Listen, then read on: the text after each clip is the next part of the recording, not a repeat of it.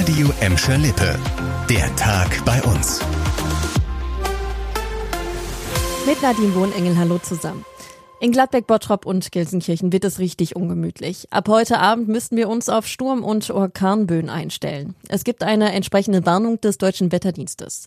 Wegen des erwarteten Sturms fällt morgen auch in ganz NRW der Unterricht aus. Auch Kita-Kinder sollen, wenn möglich, zu Hause bleiben, so Familienminister Joachim Stamm. Es wird erwartet, dass es auch äh, zur Entwurzung von Bäumen kommt und es ist von äh, starkem Unwetter äh, die Rede und wir wollen nicht Kinder gefährden. Und deswegen auch von meiner Seite aus der dringende Appell an alle Eltern, die Kindergartenkinder in der Kita oder auch in der Kindertagespflege morgen bitte zu Hause zu betreuen. Auch die Wochenmärkte in Gladbeck und Gelsenkirchen sowie der Feierabendmarkt in Buhr wurden vorsorglich abgesagt. Außerdem müssen wir mit Behinderungen im Straßen- und Bahnverkehr rechnen.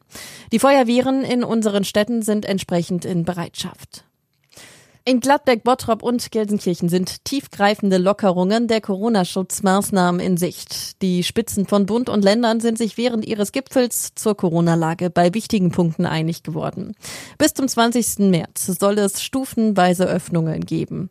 Unter anderem sollen Kontaktbeschränkungen für Geimpfte und Genesene wegfallen. Außerdem sind bis dahin auch Lockerungen für Gastronomie, Hotels und Großveranstaltungen geplant.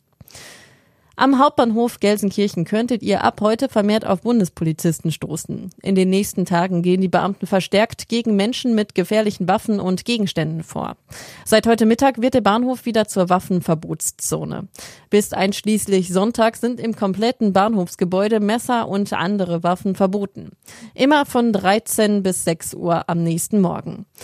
Ausgenommen ist der U-Bahn-Bereich. Durch die offizielle Verfügung hat die Polizei mehr Rechte bei den Kontrollen. Wer sich nicht an das Verbot hält, riskiert einen Platzverweis und ein Zwangsgeld in Höhe von 200 Euro. Neben Gelsenkirchen wird ab heute auch an den Hauptbahnhöfen in Bochum und Dortmund eine Waffenverbotszone eingerichtet. Die Stadt Bottrop will mehr Flüchtlinge aufnehmen, als sie muss. Der Rat hat gestern einer entsprechenden Resolution von sechs Parteien für den Beitritt zum Netzwerk Seebrücke sicherer Hafen zugestimmt.